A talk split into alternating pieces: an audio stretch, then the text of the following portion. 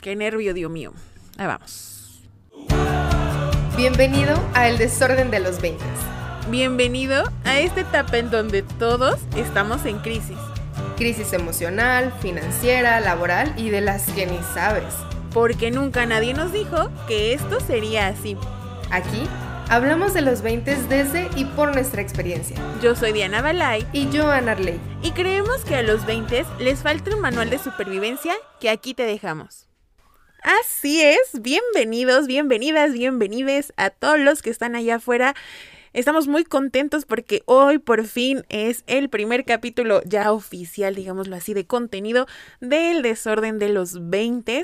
Como ya pudieron ver, vamos a tocar un tema pues que yo creo que a todos nos interesa, ¿no? Creo que es un tema bien bien difícil en esta época de pandemia también, pero antes de comenzar quisiera ver, Anita, ¿cómo estás? Muchas gracias por acompañarnos. Estoy súper emocionada, de verdad, en este jueves que ya llegó por fin para escuchar el desorden de los 20.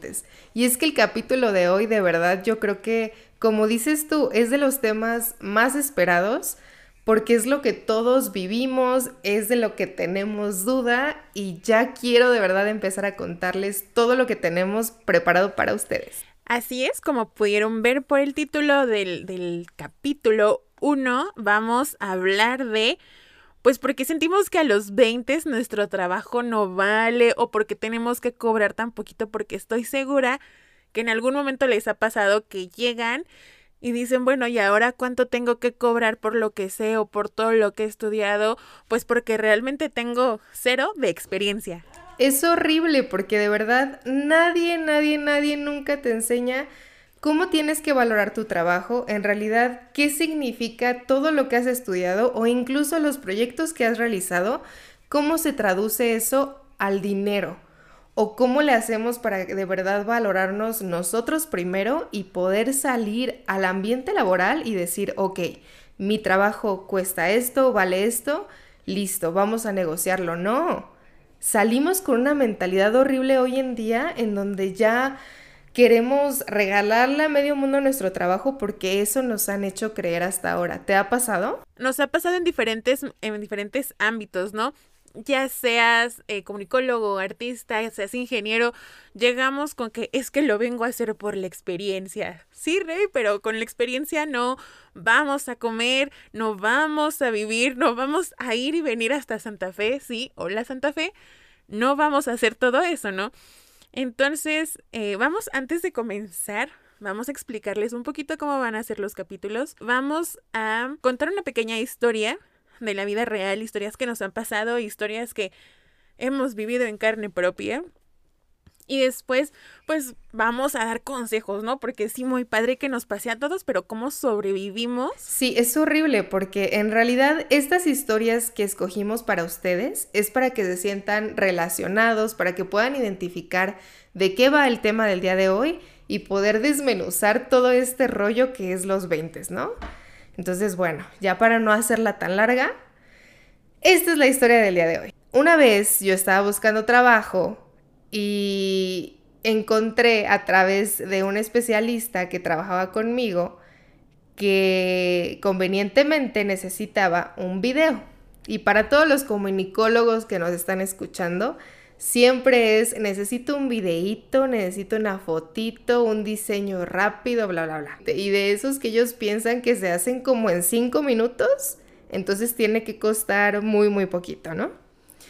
Yo súper inocente, bien emocionada, como esta era una persona, cabe recalcar, de renombre, o sea, que ya tiene un lugar en la industria, tiene los recursos para pagar un trabajo bien hecho, pues él me explicó todo, cómo iba a estar el rollo del video, lo que necesitaba. Él iba a dar una conferencia y yo emocionadísima ya me veía con el crédito de este video.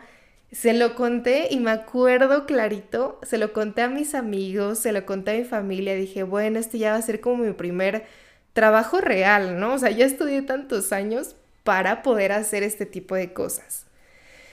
Y al final llegué ese día, hice el video, me llevé muchísimo equipo que como sabrán los que estudian esta carrera, no cuesta un peso.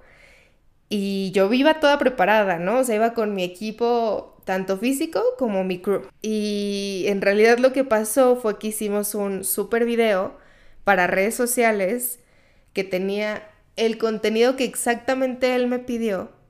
Y al final, ¿qué creen que pasó? Digo, esto, creo que ya sabemos para dónde va, ¿no? Obviamente ya tenía yo hecho como los cálculos de cuánto tendría que haber costado. Y aparte recordemos que todo el tiempo que cuesta hacer un video, ¿no? O sea, yo llegué a las 6 de la mañana eh, bien preparada para montar todo y terminé hasta en la noche porque era un evento de todo el día, bla, bla, bla. Después es editar el video, es hacer todo, es un trabajo pesadísimo, pero que al final te gusta, estás preparado y para eso hemos estudiado tanto, ¿no? Amiga, nada más quiero que me digas cuánto fue el pago. Mi pago fue de cero pesos sin crédito alguno. ¡Bravo! A ver, o sea, este video, para que sepan, y de verdad, para, por protección de mi trabajo, de las personas que, que están involucradas en esta historia, nunca vamos a mencionar nombres tal cual, porque lo que nos importa es el mensaje de cada una de las historias. Esta persona ha circulado el video por redes sociales como pan caliente, pero de verdad, o sea, no ha parado de circular. Yo lo único que pedí al final, por tonta, no hay otra palabra, fue que me dieran crédito en el video. O sea, ya que me di cuenta que no me van a pagar nada, que esto iba a ser de a gratis, lo único que pedí fue crédito. Pregúntame si me dieron crédito. Si viviéramos en un cuento de Disney o algo así, sí, seguramente sí hubieran puesto eso en el video. Pero no, no, de hecho ese video no dice absolutamente nada, no se me dio ningún crédito absoluto, o sea, de verdad yo creo que ese video, haz de cuenta que ellos agarraron y lo hicieron con su celular rápido y lo peor es que de verdad causó mucho tráfico en sus redes sociales. Si a mí me hubieran dado ese crédito, a mí me hubiera servido mucho para poder hacer un renombre y, poder obtener más trabajos. Y en realidad al final me quedé sin nada. Si alguien se sintió identificado con esta historia es porque salimos de la carrera, salimos un poquito preparados ya con, con las bases de lo que necesitamos y la emoción nos gana. Y es que no tuvimos una materia en la escuela donde dijera cómo negociar tus trabajos en el mundo real laboral, ¿me explico? Siempre estuvimos haciendo proyectos bajo, pues bajo la escuela, que es un ambiente protegido, es un ambiente que todavía no te enseña cómo lidiar con que la gente en realidad sí va a ser abusiva si tú se los permites, que yo creo que ese es el mensaje que, que tenemos que tomar aquí es, impresionante cómo no tomamos o cómo más bien pasamos eh, de alto todo lo que tenemos que contabilizar a la hora de cobrar o a la hora de saber valorar nuestro trabajo. Desde como tú dices, el transporte, la comida de ese día e incluso se cuenta pues todo el tiempo, todos los años que nos la pasamos estudiando para poder saber eh, y a, utilizar todas las herramientas que necesitamos para hacer el trabajo como tal. Y mira, yo no estoy diciendo aquí que yo fui la víctima y Dios mío, es que el mundo es cruel conmigo y por qué no. Yo soy responsable de que a mí no me hayan pagado porque la primera en no valorar el trabajo fui yo. Y yo creo que eso es algo que, que sí tenemos que tomar en cuenta sí van a ser abusivos, pero hasta donde tú lo permitas. Tú tienes que poner tus límites y tienes que saber cómo mover tus cartas, ahora sí como que en la negociación, para que sepas cómo va a salir todo. ¿Cómo saber mover mis cartas si no tengo ni siquiera la idea de cuánto es lo justo que yo cobre, ¿no? Que creo que es lo que a nosotros Em, pues más nos sucede, ¿no? Un poco más en esta parte de las industrias creativas es un poco más complicado contabilizar, ¿no? Porque digo, si te piden hacer un video, dices, bueno, ¿cuántas horas me voy a tardar? ¿Cuántos? Y bueno, ya contabilizar en horas es un poco más complicado. En los show notes vamos a estar compartiendo materiales todos los días eh, sobre cómo poder hacer esto, ¿no? Porque desde cómo presento yo un CV, cómo hago yo una cotización, cómo yo empiezo realmente a ser un adulto en, en el ambiente laboral, empieza desde ahí, desde cómo contabilizo yo mis horas. Es normal que te hayas hecho esa pregunta. Tú pusiste lo que Dios te dio a entender y lo que tú pensaste que estaba bien, ¿no? Porque ni siquiera te habían explicado la estructura de cuáles son los elementos que vienen en el currículum, lo que tienes que enlistar primero, eh, más o menos cómo tienes que poner tus experiencias laborales, porque no sé si les ha pasado, pero aquellos que no han trabajado con empresas formales siempre tienen el problema de, ¿y yo qué pongo de experiencia laboral? ¿En dónde yo puedo o cómo yo puedo avalar que en realidad los proyectos que yo he hecho o los estudios que yo he hecho valen lo suficiente para tener mi trabajo? Pues yo creo que es buen momento de empezar a explicar los tips, porque digo, yo la verdad cuando entregué mi primer CV, eh, me lo regresaron porque de verdad no tenía nada, nada importante, que me lo empezaron a corregir en la entrevista de trabajo. Y yo dije, qué oso, qué oso que me presenté con esto aquí. Porque además es de esos trabajos que tú vas y dices, ay, ojalá sí me quede, ojalá sí se me haga, porque ya necesito em, pues tener yo mis cosas y ya quiero salir del hoyo, ¿no? Entonces yo recuerdo que cuando me lo empecé, bueno, cuando lo mostré, me dijeron cosas como, ok, no, muy lindo, súper buen diseño, súper colorido, pero es que aquí no dice y es que recordemos, o sea, los de los recursos humanos, la gente que trabaja en el departamento de recursos humanos recibe una cantidad impresionante de solicitudes. Entonces, algo tienes que hacer para que el tuyo resalte. Realmente no se puede ver como que agarraste la plantilla que todo mundo agarra y la mandaste porque se pierde, se pierde en este mar de gente que quiere el trabajo pero que al final no destaca. Claro, ¿no? Y, y te voy a decir algo, amiga. Yo creo que imprimir a color sí te da un plus. Digo, veámoslo como inversión porque yo he visto como mucha gente llega a las ferias de trabajo, a las ferias de empleo, llega y trae su currículum, su CV en blanco y negro.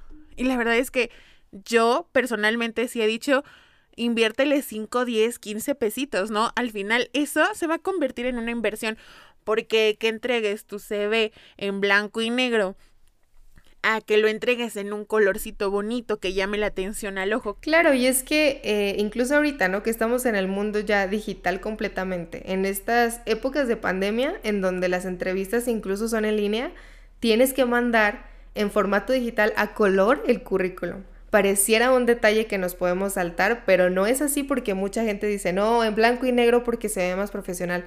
No, sí inviértele un diseño, como dice Diana, que se note la personalidad que quieres transmitir a través de una hoja de papel que al final es lo que te representa.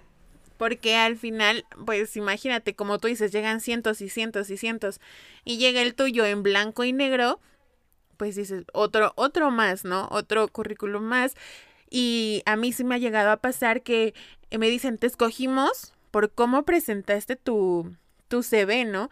Por el diseño que tiene y les vamos a compartir en todas nuestras redes sociales algunos ejemplos, ¿no? No todos los del mundo porque sería imposible, pero sí ejemplos para que ustedes puedan diseñar el propio y se sientan a gusto que sea como una pequeña parte de ustedes y que aún digan, wow, o sea, quedó súper padre, hasta yo misma me contrataría. Exactamente, queremos que sus CVs sean exitosos. Y justamente estuvimos platicando con, con algunas personitas que han estado en los departamentos de relaciones em, humanas y sí nos platicaban que hay pequeños detalles que puedes hacer en tu CV para que destaque, como por ejemplo, al principio de tu CV sería importante darle un título y vas a decir, ¿cómo? O sea, el título que no tiene que ser mi nombre, sí, o sea, tu nombre claro que va hasta arriba. Pero el título que debería de llevar tu CV es el puesto para el que te estás postulando otra vez, les llegan tantos currículums que tienen que identificar para qué puesto te tienen que considerar, porque se les olvida, porque hay tantos documentos que tienen abiertos, que en realidad vas a tener mejor oportunidad si haces este pequeño paso. Oye, qué curioso, ¿no? Yo la verdad nunca lo había pensado, pero sí, o sea, te llegan tantos papeles y yo creo que al final los de recursos humanos siempre tienen que hacer como pequeñas anotaciones ya a mano. Entonces imprimes el CV y dices, bueno, y Juan Pérez venía para qué vacante, ¿no? Y María para qué vacante venía. Entonces sí debe ser un poco más, pues más amigable también con ellos, el, que les ayudemos a poner ese pequeño título. Porque sí, o sea, debe ser un mar. Aparte son muchas vacantes, eh, muchos candidatos Y digo, al final, el que te ayude, la verdad, si le tomas así como cariñito en tu corazoncito de pollo y dices, ay, sí te voy a ayudar porque me ayudaste, ¿no? Entonces yo creo que eso sí es muy importante. Claro, y es que otra vez, al principio nadie nos enseña, pero los currículums que vas a mandar, el primer paso no lo va a tener, o sea, tu currículum no lo va a tener la persona que te va a contratar. El Departamento de Recursos Humanos es el primer filtro para que después pase a la persona que estaría trabajando en tu departamento o directamente contigo. Entonces, quien diseñó la vacante que te interesa y quien va a recibir el currículum es la persona de recursos humanos. Por eso estos tips que son muy técnicos en realidad sirven muchísimo.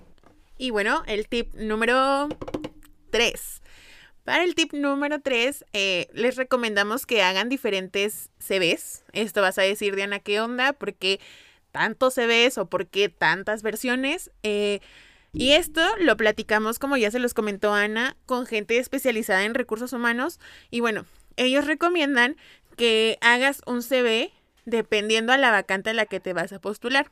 Ejemplo, si yo, Diana, que hago videos, hago fotos, hago audio, hago de todo un poco, me voy a postular para un puesto de redacción, ok, en mi currículum voy a poner en qué, este, qué blogs he hecho, qué revistas he trabajado, qué redacción he hecho, qué puestos de escritura he realizado para que ellos puedan tomar mayormente en cuenta este tipo de posiciones.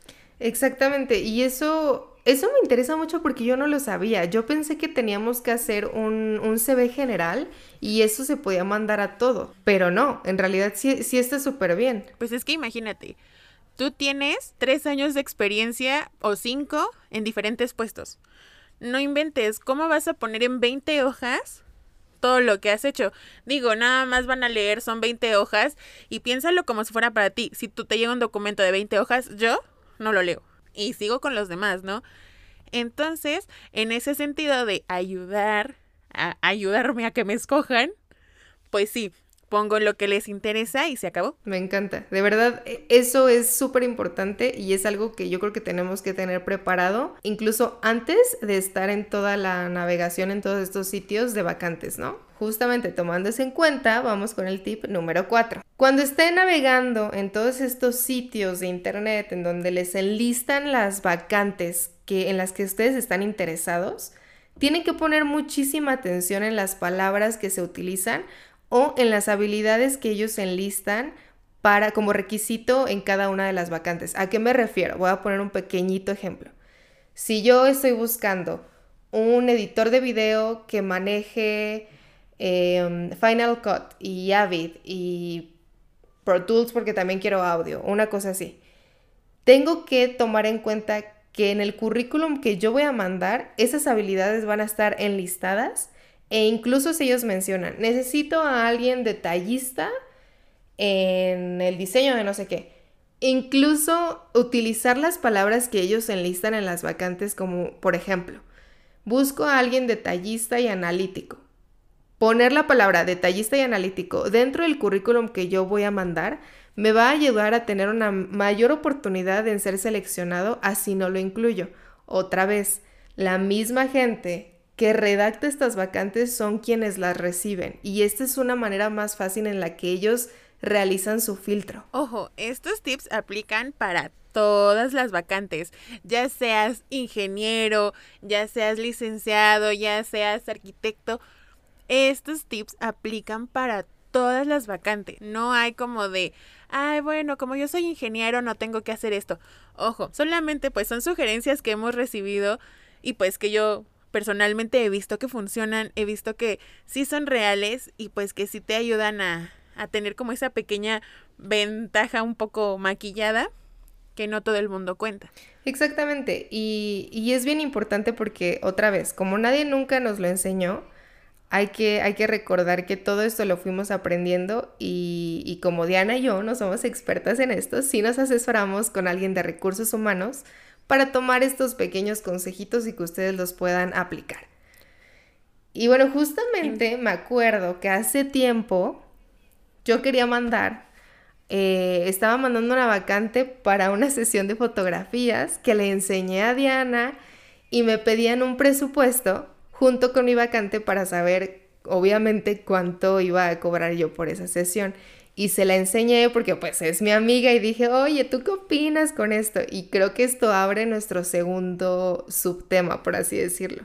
Nunca nadie nos enseña a cómo hacer un mendigo presupuesto para las cosas o servicio que estamos ofreciendo. Sí, es algo súper importante y creo que se da mucho cuando empiezas a freelancearte, ya sea que vas a hacer una página web o que tienes que hacer un mapeo. Bueno, eso tiene un costo. ¿Qué es lo que vamos a incluir en este costo? Ok, para empezar a definir ciertas cosas, tienes que decir, ok, supongamos que voy a hacer... Eh, una sesión de fotos como ya lo mencionaba Anita, pero yo vivo en Valle Dorado y la sesión de fotos es hasta Santa Fe. Ah, ok, no puedo cobrar 300 pesos por ir de Valle Dorado hasta Santa Fe porque ni siquiera la gasolina me va a salir, ¿no? O sea, tengo que tener en consideración que ir de mi casa hasta Santa Fe, que está súper lejos, bueno, me va a incluir cierto costo en mi gasolina, en que voy a tener que comer. Si tienes que trasladarte, tienes que tomar en consideración traslados. Ok, no vas a poder comer en tu casa, en donde pues digamos que es un poco más económico porque aún así tienes que considerarlo. Tendrías que considerar comida. También tienes que considerar tu tiempo. ¿Cuánto tiempo gastas? ¿Cuánto tiempo te vas a quedar en la locación o en el lugar que vas a, en donde vas a realizar la actividad? pues eso tienes que considerarlo. Tu tiempo, tu, tu tiempo tiene un valor. Pareciera chiste, ¿no? Pero la primera vez que hice un presupuesto, ¿te acuerdas que, que estábamos cobrando como... Y perdón, pero y si a alguien le suena esto, ojo, esta es una alerta grandísima. Estábamos cobrando como mil pesos a una empresa, o sea, a alguien que ya puede pagar bien por una sesión de fotos completa en la que, como dice Diana, Tienes que involucrar absolutamente todo. Tienes que considerar también los, como les comentaba, si va a ser un, un, periodo de tiempo o va a ser por proyecto mucho más grande, hablemos de semanas, hablemos de meses, inclusive de proyectos de años. Ok, aquí tenemos que considerar también, vaya, el tiempo que nos va a tomar. Pero, pues también tenemos que considerar los fines de semana. Supongamos que va a ser un proyecto por seis meses ok, en esos seis meses yo tengo que considerar que de algo tengo que vivir sábado y domingo. No nada más voy a llegar y decir, bueno, voy a vivir de lunes a viernes. Sábado y domingo me preocupo después. No. Tienes que considerar sábado, domingo. Ahora, si ya vas a empezar a considerar otras cosas y va a ser un proyecto por tres años, vaya, sí tenemos que descansar, ¿no? Entonces, en nuestro presupuesto tenemos que poner eh, que estamos considerando el costo de nuestras horas para poder vivir sábado, domingo y los días festivos. No inventes de verdad nada de eso. Me había cruzado por la cabeza antes de asesorarme con alguien que ya lo había vivido. Nada de eso. O sea, para mí, según yo, cuando empecé, cobraba lo que hacía en el momento en el que lo hacía, nada de fines de semana. O sea, regalando todo. Desde ahí empezamos a regalar nuestro tiempo y a desvalorizar todo lo que ofrecemos. También es importante, ahora que dices a desvalorizar todo lo que hago, vaya, tu equipo tiene un valor. Meter eso o poco a poco en cada, en cada cotización que armes. También es importante, pues, en la cotización asegurarles el, equipo que les vas a entregar, ¿no? Porque al final si vamos a trabajar por proyecto, supongamos, esta misma sesión de fotos. Si vamos a trabajar por proyecto, hay que decirles a las personas a quienes les vamos a entregar, yo te voy a entregar una foto, dos fotos, 20 fotos, en la calidad de la imagen que les vas a entregar y lo que se les va a entregar, ¿no? Porque muchas veces te van a decir, oye, pero yo te pagué por, no sé, yo te pagué para que me hicieras unas fotos. Sí, pero tú me pagaste para que, me, que yo te hiciera cinco fotos. No, pero es que nunca quedamos en eso.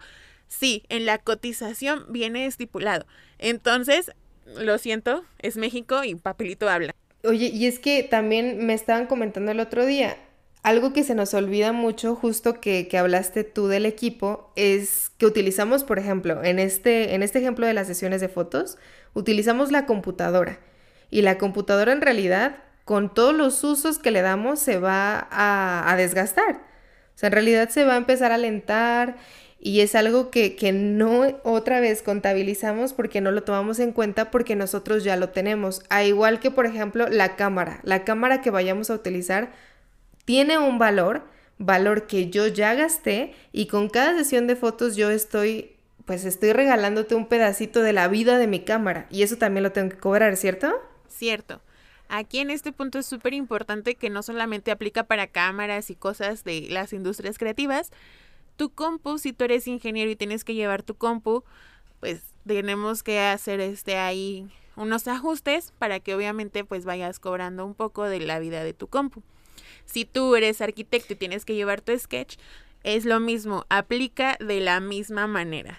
Todas tus herramientas de trabajo, si te estás freelanceando, pues tienes que cobrarlas de poquito en poquito. Ahora, Ana, ¿cómo saco yo el costo de mi hora, que creo que es lo que más nos cuesta trabajo y decimos, ok, ¿no? ¿Cómo sé que mi hora cuesta 250, 300, 200 pesos o que de plano cuesta 10? Ya que tienes todos estos elementos de mi compu, mi cámara, mis comidas, mis fines de semana, todo eso lo vas a juntar en una tablita. Y vas a decirte a ti mismo, mí mismo, cuánto le va, cuánto dinero le voy a dar a la empresa por lo que yo estoy haciendo. Si yo quiero descansar, como les decía, eh, los 52 fines de semana que son, ok, eso hay que sumarlo, porque tenemos que ver, si yo me quiero comer una hamburguesa, no es lo mismo que decir voy a comer em, sopa maruchan, porque si como sopa maruchan, pues está bien, ¿no? Denme 15 pesos al día y con eso sobrevivo. Y ni así porque son tres comidas al día, ¿no? Entonces, por cada comida tú vas a poner pues cuánto vas a gastar y así sumando todos esos gastitos, digámoslo así, pequeñitos, va a salir tu hora, bueno, tu costo, ¿no? A eso hay que agregarle pues obviamente los fines de semana, como ya comentábamos, las vacaciones e incluso los impuestos, porque va a haber situaciones donde empresas ya grandes nos van a pedir facturas, que será otro tema para que sigan por acá, porque nadie nunca nos enseñó qué onda con el SAT, pues va a haber que sumarle impuestos y todas estas cosas que al final son quitarnos un poquito. De esta manera va a salir tu hora. Normalmente, y como tip, industrias creativas, cuando vamos empezando, se cobra en 200, 250 pesos aprox la hora. Qué bueno tener eso como referencia. Y oye, justamente ahorita que mencionas que todos estos consejos son para todo tipo de trabajo, eh, ahorita que estamos en esta época en donde el, el, home office se da tanto, tanto, tanto, estaba platicando con alguien el otro día que me comentaba que la empresa no estaba dispuesto a, proporcionarle la computadora que va a utilizar para el trabajo en casa. Eso también es algo que tenemos que tomar en cuenta. Como dices tú, si yo voy a utilizar mi computadora, lo tengo que incluir, pero si en realidad no la tengo, sí tengo que exigirlo a través de la empresa porque si no, pues esto se vuelve algo imposible, ¿no? Claro, ahora con home office es muchísimo más complicado todas estas relaciones laborales. Si en este caso no te están proporcionando una, una computadora, bueno, ahí tienes que ver que el sueldo que te están ofreciendo sea competitivo a lo que tú estás dando. Again, no puedes vivir con un sueldo de 3 mil pesos si tu hora cuesta 250 pesos, porque a esa hora tienes que ver que en realidad estés eh, sacando, digámoslo así, el costo de tu computadora y del desgaste que tiene tu computadora. De todos modos, no se alarmen. No se alarmen, sé que es un tema muy complicado de que impuestos, Diana, días de vacaciones, eh, sábados, domingos, se supone que tengo que trabajar ocho horas tranquilos. En los show notes les vamos a dejar un pequeño digamos, una pequeña plantilla para que ustedes mismos puedan ir organizando sus mentes y cómo sacar este mágico número de cuánto cuesta. Sí, no, y es que en realidad esta es como la introducción a las dudas que tenemos de la vida laboral. Es un tema tan complejo y tan grande que no cabe en un solo episodio, entonces vamos a empezar con estos pequeños tips, pero no se preocupen. Después vamos a ahondar un poquito más en ciertos temas. Y justamente qué bueno que tocaste el punto del sueldo porque cuando empezamos a buscar vacantes en todos estos sitios de internet, no sabemos cómo eh, calcular más o menos el promedio del sueldo que yo debería de tener. Estaba buscando yo el otro día y encontraba trabajos que pagaban desde 2.500 al mes hasta 20.000 y no sabes en realidad si, si tú postularte para el de 20.000 o el que paga nada, porque no sabemos valorar nuestro, nuestro trabajo. Entonces, ¿cómo le hacemos un poquito para escoger cuál es la vacante eh, mejor para mí? ¿Qué, qué punto tan interesante? Porque digo, todos quisiéramos ganar 20 mil pesos, no digo salir de la universidad y decir, hey, estoy ganando 20 mil pesos, ¿no? O sea, sin experiencia, sin nada, sin haber movido un dedo, pues qué padre sería, ¿no? Pero vaya, en la realidad no es así. Tenemos, porque si es una necesidad, tenemos que ir ganando experiencia. Pero la experiencia no nada más nos la dan los empleos formales. Yo les platico súper rápido. Yo tuve la oportunidad, back in college, de tener un programa eh, de radio universitario. Y la verdad es que a través de todo ese tiempo, pues fui conociendo personas, fui eh, conociendo un poco más de cómo hacer esto, de cómo grabar voz, de cómo conectar ciertas cosas, de cómo conectar la computadora a los archivos de, a las consolas, al MIDI, a toda esta onda. Eh, y eso me dio muchísima experiencia sobre este tema, lo cual me dio la oportunidad de tener una experiencia laboral de un poco más estable en algún este en alguna radio por ahí del país muy pequeña pero al final el hacer cosas en el colegio o en la universidad o en la escuela o incluso independientes te da las armas para decir ok tengo saliendo de la escuela puedo cobrar un poco más porque ya lo sé y ya sé que es algo que estoy haciendo. Nunca por favor y esto nunca, nunca, por favor lo hagan, nunca vayan para atrás. Si ya empezaron ganando 6 mil pesos en Santa Fe, no importa que sea de 3 horas su día o de 5 horas, si ya empezaron ganando 6 mil pesos por 5 horas, nunca vayan para atrás. Y yo sé que dicen, es que no inventes, Diana, o sea, pues es que la necesidad es cruel, ¿no? Pero les voy a decir algo. Siempre tienen que ver que lo que estén aceptando y lo que diga en su contrato y lo que diga la vacante sea lo que es. Porque al final, vaya, es, en eso se va a convertir su vida. Sí, incluso si yo les pudiera dar un último tip, es que en realidad este es un proceso largo. No van a aplicar a la primera empresa y les van a marcar y les van a dar el trabajo en una semana seguramente van a mandar miles, miles y miles de, vacantes que, les va a encantar y que obviamente todos queremos que les contesten, pero no va a suceder así.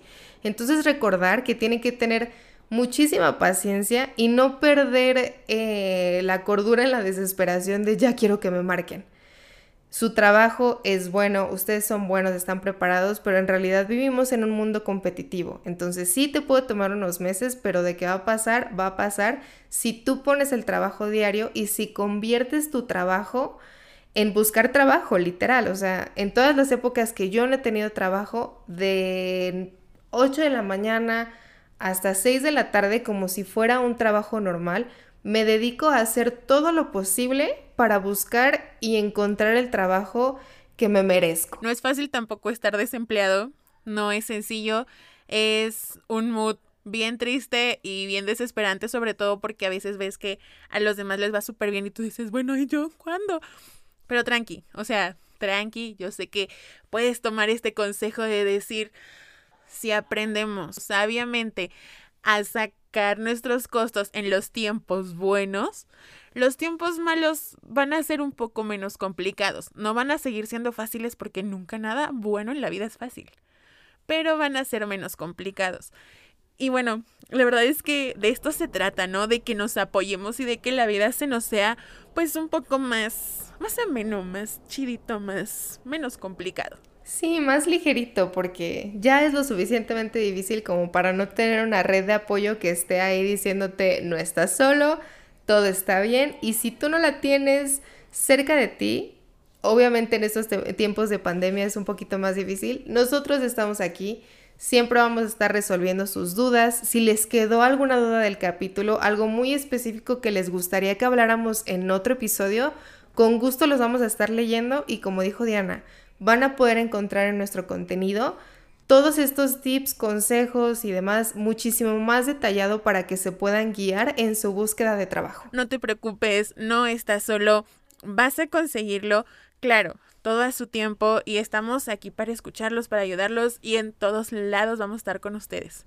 Nos pueden encontrar en todas nuestras redes sociales como arroba el desorden de los 20 y la verdad es que yo estoy más que contenta de que hayas llegado hasta este punto del podcast porque ya te aventaste un buen tramo de historia con nosotras.